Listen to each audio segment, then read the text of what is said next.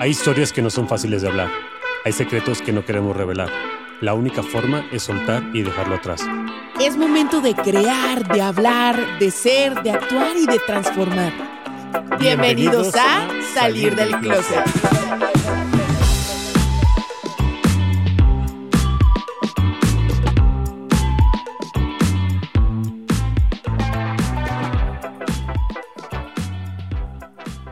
Bienvenidos closeteros, bienvenidos una vez más a esto que se llama Sal del Closet. Yo soy Bren y el día de hoy tengo una invitada súper especial. Ella yo creo que no, no sabe todo lo que sé ella, porque yo la sigo desde que eh, fue reina acá en Aguascalientes y después que se preparó para nuestra belleza y yo la vi de verdad como una persona súper completa, súper preparada. Eh, me, enorgullece mucho que una persona tan preparada y con tanta elocuencia haya estado en este, en este concurso. Y la verdad es que cuando supe que vino a Aguascalientes dije, no, necesito hablar con ella, porque hay como mucho, ¿cómo decirlo? Como hay muchos comentarios de la parte de los concursos, que hay muchos que lo apoyan, hay muchos que no. Y qué mejor que una persona que lo vivió para que nos pueda contar como su experiencia. Eh, así que, Wendy, ¿cómo estás? Bren, gracias por invitarme, gracias a los que nos escuchan. Feliz de estar aquí. También no me esperaba esta invitación. Yo también desde hace mucho tiempo te sigo de lejos, te admiro de lejos, siento que te conozco, entonces fue muy bonito recibir esa, esa invitación. Ay, muy buen. Pues vamos a, platicar, vamos a ponernos como eh, en contexto. Gwen es de, aquí a Aguascalientes. La verdad es que aquí a Aguascalientes tienen una preparación impresionante para la parte de nuestra belleza. Y eh, tú en un inicio participaste en todo esto de la feria. ¿Desde siempre te gustó como toda esta parte de belleza o qué fue? Porque tú tenías una, una preparación completamente diferente. Un rotundo no. No, no, no. O sea, mi, mi camino hacia mis universo fue muy raro, por decirlo así, fue una sorpresa para mí. Yo, mi familia es de Aguascalientes, pero yo nací y crecí en Estados Unidos hasta los 22 años. Mis papás, yo soy pocha, como, como el término, o sea, mis, nací en Estados Unidos, papás inmigrantes mexicanos. Eh, llegué a Aguascalientes porque mi papá falleció, entonces yo sentía esa necesidad de regresar como a mis raíces, a descansar un poco, a vivir el duelo. Mi plan de inicio siempre fue ser reportera. Estudié periodismo en Chicago, o sea, yo iba encaminada hacia ser presentadora de noticias, dedicarme totalmente a ese mundo eh, periodístico. Y cuando llego a Aguascalientes empiezo a buscar oportunidades en, esa área, en, televisión, en radio y televisión. Eh, y fue ahí donde me empezaron a platicar sobre esto del, de la Feria de San Marcos. Obviamente la conozco, estoy empapada de, de su historia, eh, pero no sabía que tenían un certamen que buscar una reina. Y justamente estaba trabajando en un canal de Aguascalientes eh, y el, mi que será mi jefe en ese entonces, mi productor, me decía, ¿sabes qué? Pues métete. Hasta incluso me dijo, esas cosas ya están arregladas, ya se sabe quién va a ganar, pero métete por la experiencia porque vas a conocer a muchas personas, sirve que conoces más sobre el estado, te llevan a, diferentes tours. Y dije, va, ¿por qué no? O sea, no tengo nada que perder, ¿no? Si según ya tienen a quien saben que va a ser la, la reina, ¿por qué no tengo nada que perder? Y sí, fue una gran experiencia, conocí a muchas personas, fue un gran, una gran apertura porque no, no sabía nada. O sea, a pesar de que mi familia era de aquí, yo pues solo venía una vez al año, una vez, dos, cada dos años. Eh, y bueno, poco a poco el proceso duró como tres meses. Me enganché, la verdad. Al final entré como, vamos a ver qué pasa, pero al final sí quería ganar. Pero sí quería. Obvio sí. Eh, pero no gané. Y, y, digo entre comillas no gané porque gané otras cosas. Eso me dio un pase eh, a conocer a, Jacob de Alba, quien es quien prepara a las misas aquí en Aguascalientes. Me dijo, oye, no te fue, digamos, no te fue bien en este porque no tenías nada de experiencia, ni siquiera sabía caminar en tacones, nunca me había maquillado, cero. Nada que ver. Nada que ver. Y me dijo, ¿por qué no te vienes acá? Ya tienes un poquito más de experiencia, un poquito más de tablas, vamos a ver cómo te va acá. Nuevamente dije, va, no tengo nada que perder, no tengo nada que perder, vamos. Eh, ya me preparé tres meses acá, que son otros dos. Y resulta que sigan en nuestra visa Aguascalientes. Entonces, para mí, para mi familia, eso fue como, ¿qué está pasando? Esta, esta chava que, que ni siquiera creció aquí, que ni siquiera ha pisado un escenario, que no sabía caminar en tacones, ya es reina estatal y se va al nacional. Para mi familia, para mí eso ya era ligas mayores. De hecho, me acuerdo mucho de, de una tía que me dijo, así como no te ilusiones, esas ya son ligas mayores, ya ganaste aquí la corona chiquita, así como conforma. Ya, ya es muy ambicioso. sí, exactamente. Entonces, ir para allá fue otro rollo, fue más exigencia, fue eh, pues otro mundo, más experiencias, conocer a más personas. Te lo juro que no esperaba ganar Nuestra Belleza México. Eh, siendo honesta, yo me veía en el top 5. Yo dije, voy a llegar hasta lo más que pueda, pero dije, no, no voy a ganar. Eh, me fue muy bien en la respuesta, me fue muy bien en, todo, en todo, toda la experiencia. Lo disfruté muchísimo, creo que eso fue la clave y, y gané. Entonces eso ya me llevó a mis universo. Y ¿por qué digo que fue raro? Porque no llegué a México con esa intención, nunca fue mi propósito de vida, eh, no es como que haya crecido con...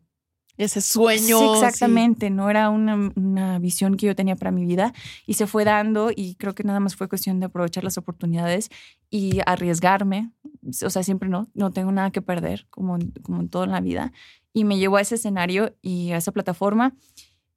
Y no, o sea, estoy muy agradecida con, con Dios, con el universo de que me haya tocado eso y creo que ahora lo veo y digo, qué padre, qué padre, porque creo que son muy pocas las probabilidades de que, que, eso suceda y me deja con muchas enseñanzas y muchas amistades y me hizo crecer de muchas maneras.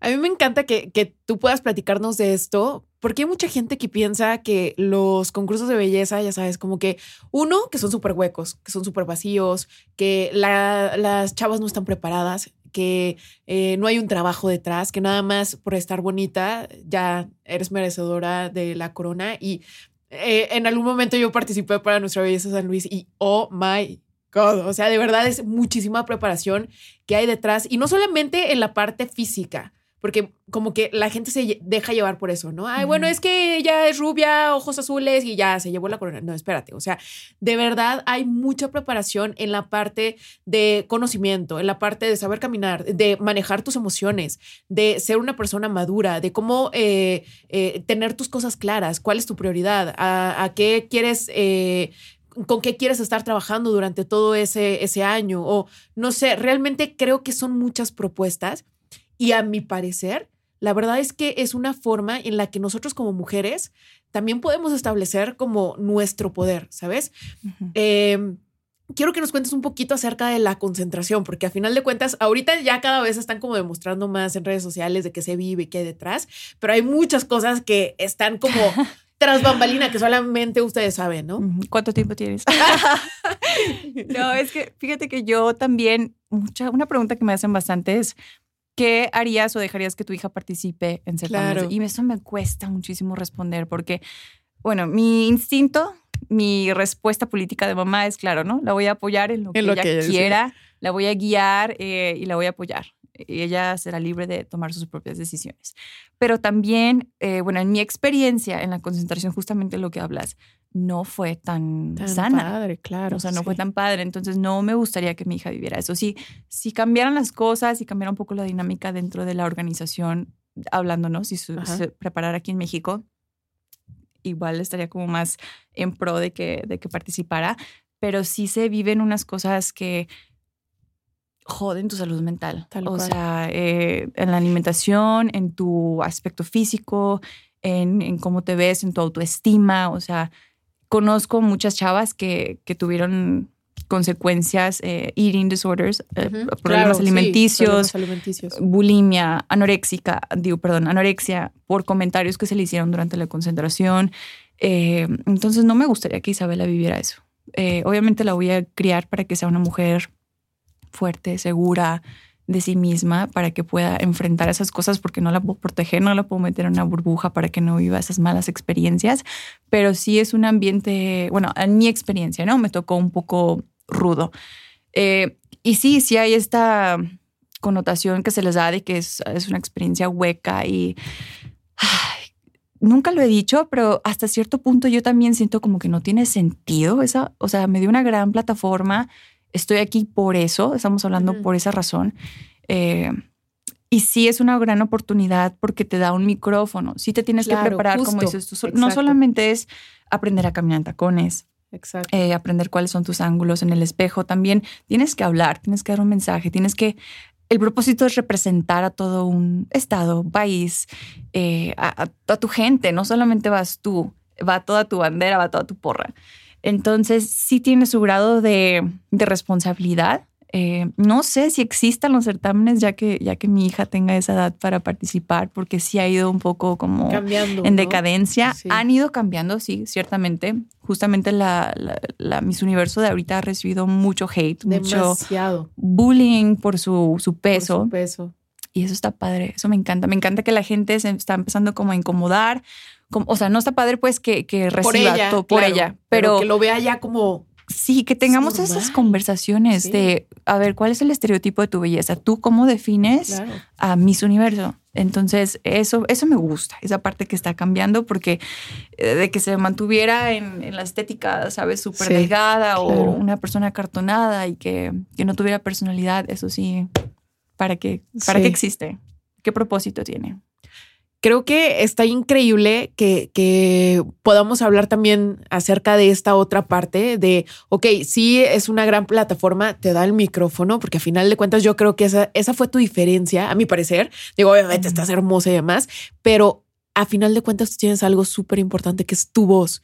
Y yo te escuchaba yo, te, yo decía, qué bárbara, qué elocuencia, ¿no? O sea, porque la mayoría se ve algo así como, y algo aprendido, ¿no? La respuesta súper aprendida. Eh, y, a ti se, te veía realmente como que conectabas las ideas y digo, a final de cuentas estudiaste periodismo y todo esto, pero había una preparación detrás que te dio a las tablas para decir, soy segura de mí misma y, y, soy fuerte y creo esto y nada me va a hacer que piense lo contrario. O sea, creo que tenías las cosas muy, muy claras y precisamente por eso digo, no sé qué has vivido en la concentración, pero creo que es muy importante que una persona que vaya a la concentración tenga claro esto, tenga claro quién es, tenga claro hasta dónde eh, son sus límites, qué está dispuesto a hacer y qué no está dispuesto a hacer, porque a final de cuentas es un evento, pero qué repercusión va a tener en tu vida, ¿no? Yo me acuerdo precisamente de lo que dijiste, que cuando yo pasé en la parte de nuestra belleza San Luis, a mí me dijeron que estaba, que está muy, muy, muy grande. Obvio, y en ese entonces no estaba como ahorita, en ese entonces estaba muy delgada. Y me dijeron que estaba muy perdona. Me dijeron, ah, o sea, le tienes que meter muchísimo a cardio y te veo el siguiente año. Y dije, bueno, sí, sí, sí, le voy a meter muchísimo a cardio. Y después me quedé pensando, dije, de verdad voy a cambiar mi físico y voy a arriesgar mi salud mental y voy a arriesgar, eh, ahora sí que todo lo que, lo que yo creo en lo que realmente quién soy, lo voy a arriesgar por un evento. Bueno, pues ahí ya depende de tus prioridades, de tus gustos, de quién eres, pero sí creo que hay, hay fisonomías que no entran en el estándar que en ese entonces era, porque creo que ahorita, de alguna manera, o eso es lo que quieren parecer, que, que se vea como que ya es otro estándar, ¿no? Entre comillas. Que a final de cuentas eligen más o menos lo mismo, pero, pero entre comillas se supone que ya aceptan otras cosas. Yo quiero que nos hables precisamente acerca de esto, acerca de cuando tú ya ganaste, em, ¿qué pasó con Wendy? Porque a final de cuentas, ok, en la parte de la preparación eras tú sola, entre comillas, ¿no? Te daban consejos y demás, pero una vez que ya tienes a tu país, que lo estás cargando y que tienes, entre comillas, otra preparación y que tienes que encajar para poder ir a, a Miss Universo, ¿Qué pasó con Wendy? Fue un parteaguas. O sea, mi experiencia llegando rumbo al Nacional, antes de ganar nuestra visa a México, que me preparé aquí y todo, eh, fue mucho de disfrutar. Eh, sí, me llevé mis, mis friegas en el gym impuestas por mí misma eh, y con límites, ¿no? ¿no? Nunca me excedí, nunca dejé de comer, siempre todo sanamente.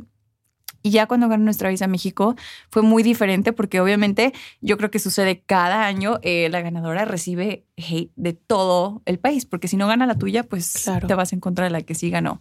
Entonces yo no estaba preparada en ese entonces para recibir tanto bullying.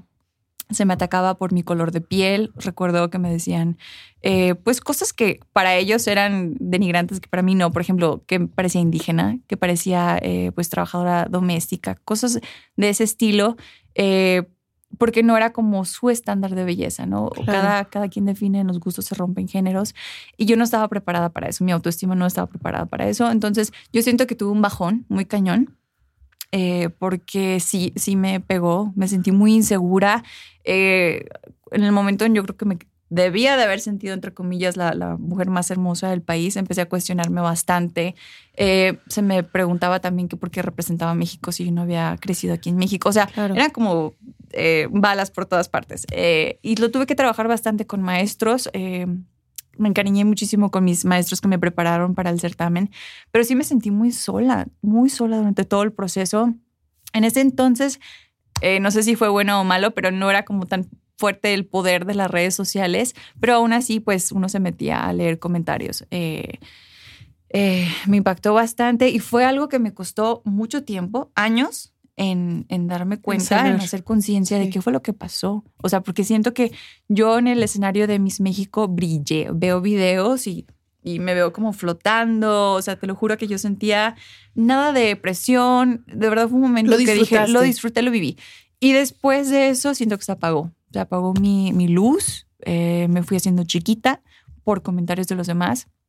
Llegué a mis universo, hice lo mejor que pude con las herramientas que tuve. Eh, con la conciencia que tuve en ese momento, ahora me, yo me flagelé bastante porque en ese momento decían, es que llegó con otro cuerpo, más o menos parecido a lo que le está pasando ahorita al actual Miss Universo, no es que llegó con otro cuerpo, así no ganó, se fue gorda, que no sé qué, y me, me pegó, la verdad, ¿para qué te miento y te digo que no? Eh, y me fui haciendo como un caparazón durante mucho tiempo. Eh, me, escondí un poco de redes sociales, me alejé.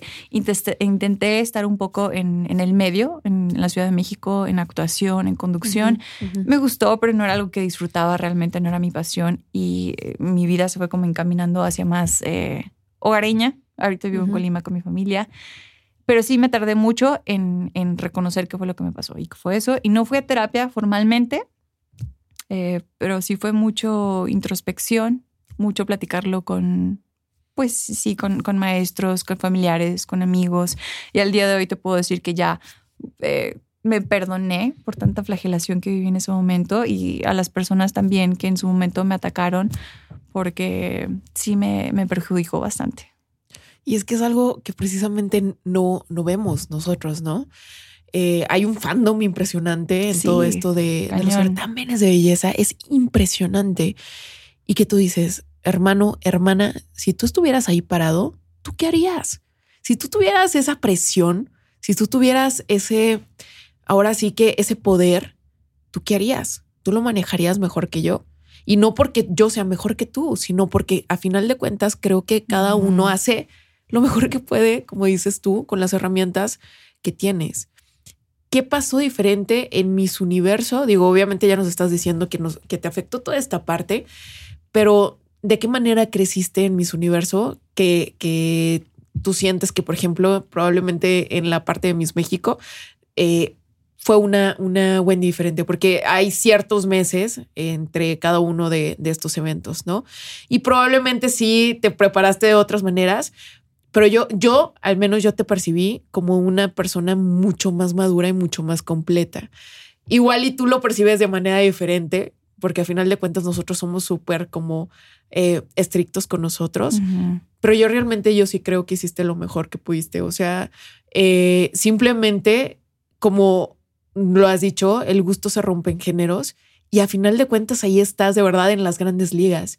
Y es mucho de qué va a querer el juez porque tú puedes encajar en la definición de belleza, pero a final de cuentas es muy subjetivo. Sí, y, digo que no puedo decir que perdí porque la verdad nunca pierdes.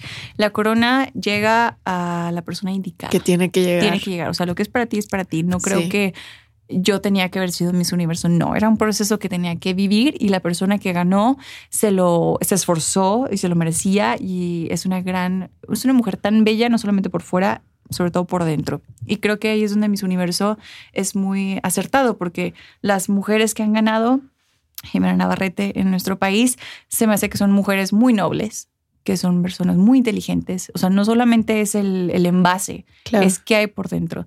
Eh, y ahora, como dices tú, sigue muy diferente, una versión más madura a Miss Universo, porque viví un proceso de agradecimiento, de estar ahí, porque no lo buscaba, porque crecí porque conocí a muchas personas. Es un evento, lo dijiste al inicio de la, entrevista, es un evento. Y como cualquier otro evento, eh, hay aprendizajes, hay obstáculos.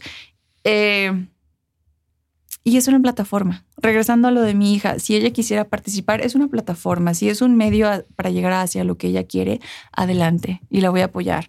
Eh, pero una corona no te hace ni más ni menos, no te hace más hermosa. Esto de que los jueces te califican con números es algo que, ay, al día de hoy todavía batalla. O sea, no se me hace algo necesario, eh, tener que calificar a alguien con números del 1 al 10, ¿no? ¿Qué tal, ¿Qué tal caminó? ¿Qué tal bailó? ¿Qué tal no, eso no se me hace eh, pues objetivo realmente. sí. Entonces, eh, bueno, regresando a, la pregunta, sí, crecí bastante, ahora soy una mujer más segura, agradezco que haya vivido todo eso y, me doy cuenta que pues la corona te la pones todos los días. Estés en un evento, estés en un certamen, es tu decisión. ¿Qué harías diferente si volvieras a participar? estar más presente, porque vivía mucho en el futuro, vivía mucho en, también en qué van a pensar, qué dirán los demás. Como que no me enfocaba en Wendy, qué quiere Wendy, qué se quiere poner Wendy hoy. Eh, Wendy se quiere peinar de esta manera, no, tiene que ser un partido en medio porque según luces mejor. O sea, yo creo que hacerle caso más a mi instinto, a mi ser, ese, simplemente escucharme, que es algo que se trabaja todos los días, al día de hoy todavía lo trabajo. Eh, eso. Y de lo que decías, que poco a poco se han ido perdiendo como estos certámenes de belleza, ya como que hay mucha gente que sí es fan, pero hay mucha otra gente que no es tan fan. Eh, ¿Tú piensas que en algún momento sí se van a eliminar? Sí. ¿Sí? ¿De plano crees que no van a seguir? Sí, aunque es un, es un gran negocio, la verdad. Entonces, es muy lucrative mucho dinero por medio. Entonces, por ese lado yo creo que no. Pero yo creo que sí, la, estamos viendo muchas conversaciones, mucha gente se está incomodando, mucha gente está protestando. A mi parecer, sí. Hay que hablar también un poquito acerca de lo que decías de esta Miss Universo actual, que es incómoda, que porque aparte no está gorda, simplemente subió un poquito de peso porque tiene problemas hormonales y es algo que la gente no entiende, que no somos mm, ahora sí como de, de eh, material que tiene que quedarse siempre así y que también padecemos problemas, que también nos enfermamos.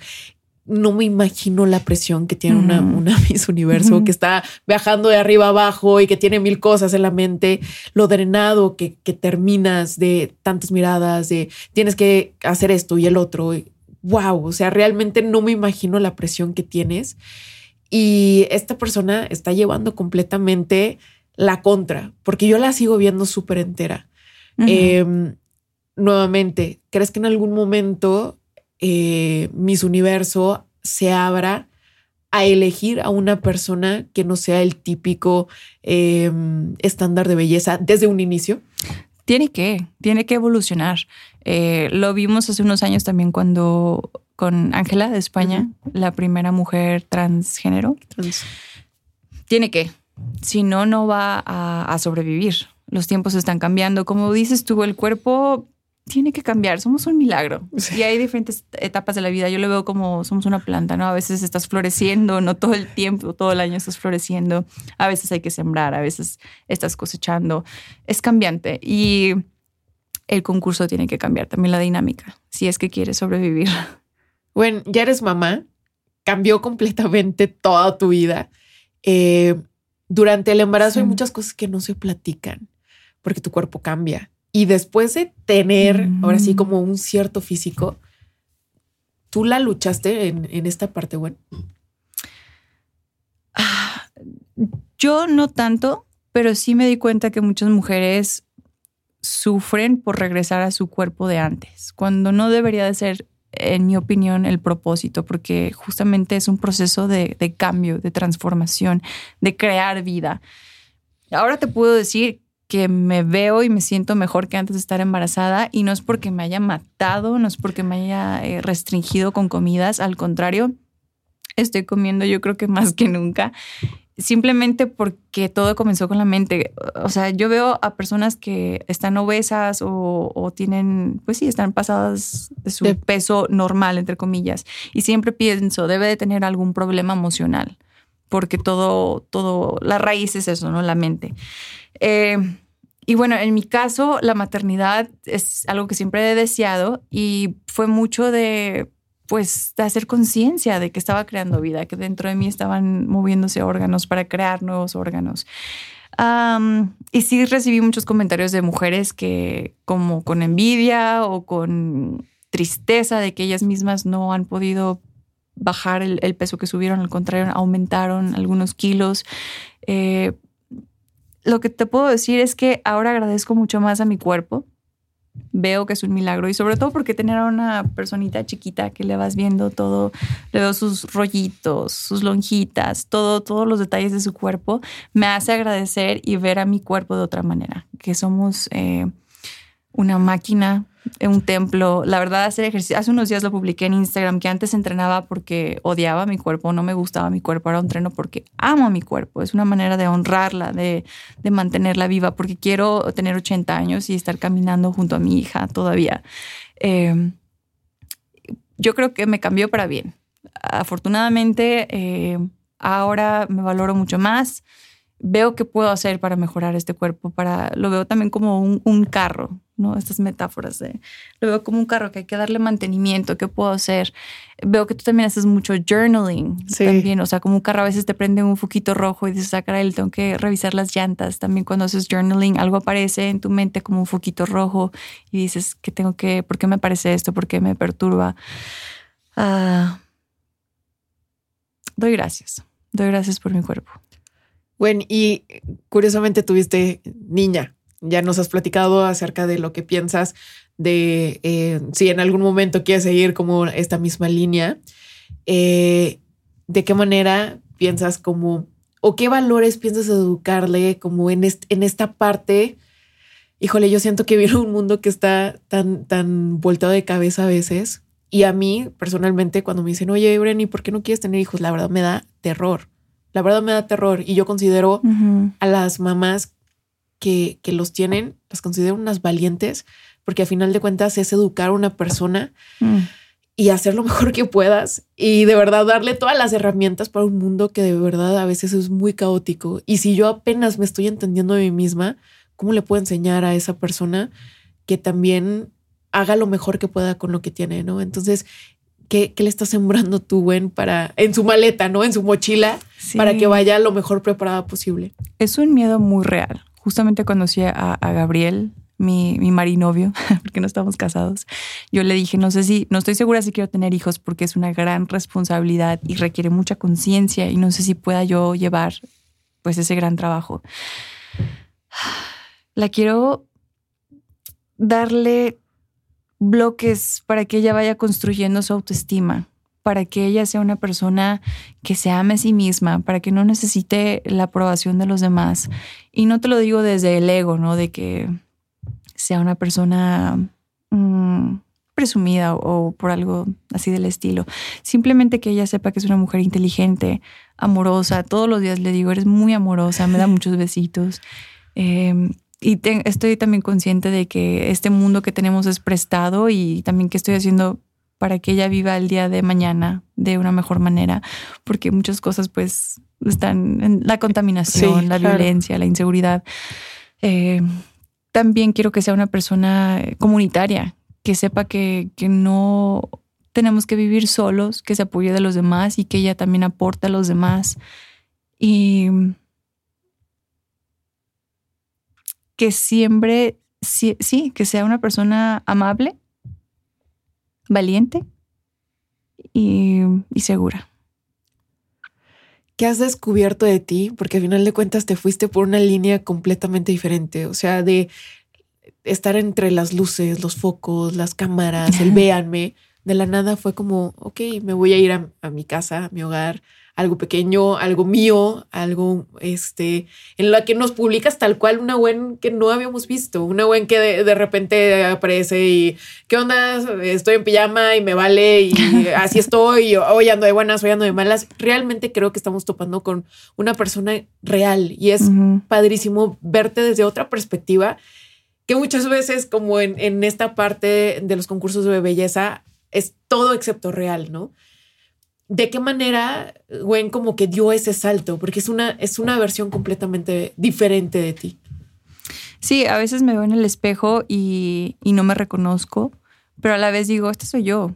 Tenía que vivir todo ese proceso para llegar a ese momento y, me encanta que podemos ser tan versátiles.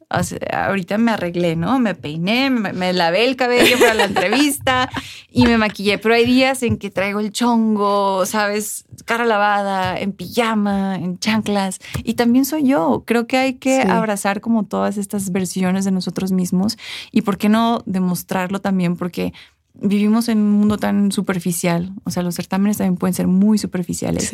Y esa ser, ser vulnerables, ser transparentes, sensibles, nos conecta, porque no estamos tan alejados de la otra persona. O sea, yo no te conozco tanto, pero sé que tenemos muchas cosas en común. Te veo y veo una persona súper sensible y eso es muy bonito. Es muy bonito es ser humanos, ser el uno con el otro, ser como somos.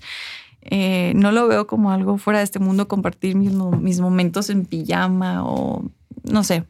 Eh, creo que es muy normal. Para mí es algo que debería de ser muy normal, ¿no? Eh, y ahora la maternidad, pues justamente ha, puesto a prueba eso, de realmente qué, qué, etiquetas te has puesto, no sé, qué, qué títulos te creías como tan importantes. El título de mamá es el que hasta ahorita más me ha llenado, el que más alegría me ha dado. Eh, es, una, es mi mejor maestra, sé que lo han escuchado antes, pero realmente ha sido mi mejor maestra porque me hace pues apreciar la vida, me hace apreciar el milagro que somos, el verdadero sentido de, convivir, de eh, pues sí, pensar realmente qué es lo que te hace feliz, si es dinero, si son lujos, si es salud, simplemente. Para mí eso es la felicidad, estar sanos, porque tanto Gabriel y como yo hemos tenido momentos eh, donde nuestra salud ha estado un poquito como eh, delicada y, eso, valorarlo y, saber que la felicidad de la vida está en las cosas más sencillas em, y la transparencia. Bueno, ¿cuáles son los tres peores consejos que te han dado? Los tres peores consejos. Ah, qué buena pregunta. Antes no me gustaba, pero me decían mucho de tienes que ser perra, tienes que ser perra. Y eso me, me cagaba porque yo decía, es que yo no soy perra, yo soy como más sensible, soy como más, sabes, chill.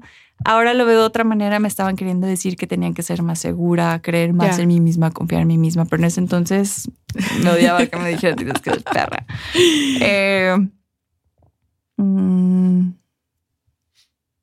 pues tal vez como esconder un poco mis raíces, el hecho de que haya nacido en Estados Unidos, porque creo que eso justamente es lo que me hace pues diferente y ser quien soy. Y eso es lo que me da, pues me caracteriza, ¿no? ¿Has visto la película de Balto? No sé, este, este perrito que justamente por ser diferente es lo que lo lleva lejos. Entonces, eso en su momento también como querer minimizar un poco mis raíces. Eh, y por último, duerme cuando tu bebé duerme. sí, sí hay momentos en los que me tengo que escuchar y si necesito descansar lo hago, pero eh, pues no siempre se puede.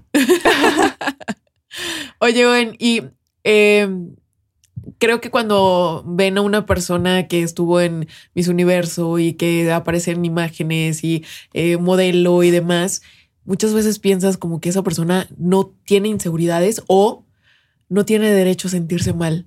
No sé ahorita por qué está esta corriente de, pues tú vives desde el privilegio porque eres alta, delgada y, oye, espérame, es que yo, ah, sorry, pero yo también a veces me siento mal. Claro. Eh, y no, no porque tú tengas eh, otras, otras características diferentes a las mías, sea más válido que tú te puedas sentir mal y yo no. Entonces, un poquito desde tu vulnerabilidad, ¿cuáles son esas partes de Gwen que dices, híjole, aquí, aquí me duele, no le toques, pero que existen, que tú has notado que existen. No tienen que ser físicas, pueden ser a, tu alrededor. ¿Sabes qué? Lo estoy viviendo actualmente desde que soy mamá, porque creo que al ser al, tener esta plataforma de ser Miss, espera, ¿no? Que te vayas a un programa nacional de conducción o, que aproveches y, te vayas de actriz y salgas en telenovelas o películas. Y al, tomar esa decisión que yo hice de, alejarme, de irme a vivir a Colima, a formar mi familia, a poner nuestro negocio allá, alejarme un poco del spotlight, no estar en el escenario, yo creo que sentí como que la gente me veía de que no era exitosa, como de que no aproveché la plataforma, como de que estás haciendo, o sea, si hubiera estado ahí estaría todavía en la Ciudad de México, estaría en Los Ángeles, o sea, como qué tonta, qué piensas, o sea, estás desaprovechando la oportunidad. Eso ha sido como una gran inseguridad para mí y ha hecho que yo tenga que definir mi tu éxito, sí, claro. ¿Qué significa éxito para mí? Porque hay muchas personas que están en la Ciudad de México, digamos, o en, aparecen en televisión todos los días, pero no son felices. Yo pienso, ¿no? Puede ser. No digo que sea el caso de todos, pero aparentamos o tenemos esta máscara de, de, que lo tenemos todo, de que tenemos estatus, dinero, lo que sea, y llegas a tu casa y estás solo. Yo, por ejemplo, llego a mi casa y tengo a, a Gabriel y tengo a Isabela y para mí lo es todo. Entonces, es como que he tenido que checar conmigo misma qué, qué quiero. ¿Qué, ¿Qué significa para mí ser grande? Significa estar en televisión todos los días en tacones maquillada, levantarme a las 5 de la mañana, porque me ha pasado que yo eh, en algún momento envidiaba ¿no? a otras mises que están en, en ese lugar pero me ponía a pensar, a ver, ¿tú estás dispuesta a levantarte a las 4 de la mañana, estar en el tráfico, claro. maquillar, estar en una silla a las 5 de la mañana y maquillarte? No. Entonces, ¿por qué voy a envidiar eso? Simplemente es como hacer un retroceso o, ver qué acciones tienen que tomar esas personas para estar ahí y si yo quisiera eso. Y muchas veces la respuesta es no. Entonces, ¿por qué estoy anhelando algo que yo sé que no me haría feliz? ¿Por qué? Por qué van a pensar los demás o, o por tener más seguidores en redes sociales, no sé. Entonces, yo me he tenido que hacer esas preguntas justamente ahorita la maternidad, porque ahorita soy ama de casa, Bren. Soy, apoyo a, Gabriel con nuestro negocio en redes sociales, todo lo que pueda hacer desde el celular en mi casa, pero básicamente me dedico a mi hogar y a mi, a, mi hija. Entonces, también eso de ser ama de casa es como, sabes, todas las etiquetas que te llegan de la sociedad y que no estás haciendo nada con tu vida.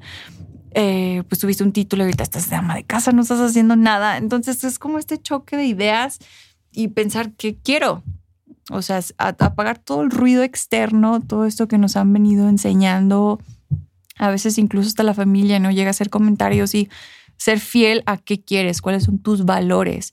Em, la maternidad, eso es donde me ha dado como un choque de, de eso. Entiendo completamente. sí. bueno, em, ¿cuál ¿cuál es esta parte que antes o este consejo o este hábito o, esta creencia súper firme que tenías antes que ahorita dices, ay, qué mensa, claro que no era por ese lado? ¿Cómo, perdón? ¿Cuál es esa creencia o ese hábito o eso que tú creías antes, que lo creías muy, muy firmemente y que ahorita dices, no, no es cierto, no era por ese lado? Hmm. Que, que tenía que ser perfecta que tenía que tenerlo todo en orden, tener todo resuelto. Eh, y ahora le doy la bienvenida a los errores porque aprendo tanto de los errores. Simplemente, o sea, desde las cosas más sencillas, a veces estoy preparando una receta y se te va el rollo y le pones otra cosa y dices, pero me quedó mejor. o sea, desde las cosas más chiquitas hasta las cosas más grandes en, los que sentimos que nos equivocamos, eh, verle el lado bueno a esas situaciones, a no creer que todo sea tan, tan perfecto. Justamente otra lección que me está dando la maternidad es ser flexible. Antes yo era muy rígida, como que todo tenía que ser A, B, C, D y a cierta hora y ahorita con la maternidad es, te tienes que adaptar y eso está padre, ese tener que adaptarte y, fluir también con la vida, porque creo que a veces uno tiene ideas y cuando no suceden las cosas como tú quieres, te puedes flagelar bastante y ser muy duro contigo mismo. Creo que yo era muy dura conmigo misma entonces, eso, ser menos perfecta y darle gracias, darle la bienvenida a la imperfección. Me encanta. Bueno, ya por último, supongamos que Isa, tú le dejas una caja y la va a abrir en 25 años. Tú le puedes poner cuatro cosas importantes en esa caja. ¿Qué le pondrías? Amor, mucho amor. La amo. Eh, ah, acompañamiento porque, ay, me vas a hacer llorar. Porque yo, por ejemplo, que no tengo a mi papá, siento que todavía me acompaña. Entonces quiero que ella siempre se sienta acompañada. fe, fe que, que, ella crea en algo, ya sea Dios, algo más grande que ella. Em, abrazos. abrazos, que nunca le falten abrazos. Me encanta. Muchas gracias, güey, por estar aquí. Gracias por abrirte. Gracias por contarnos tanto. Y de verdad es bien rico conectar con una persona tan sensible, tan amable, tan buena. Y yo creo que si tú reflejas algo en imágenes, en videos, en, tu, tu, pasarela, no tiene nada, de verdad, nada que ver con la persona tan hermosa que es por dentro. Y de verdad, gracias. te quiero mucho. Siento que te conozco. Muchas gracias por estar aquí y recuérdanos tus redes sociales. Buen Esparza. Ahí estaré storytelling.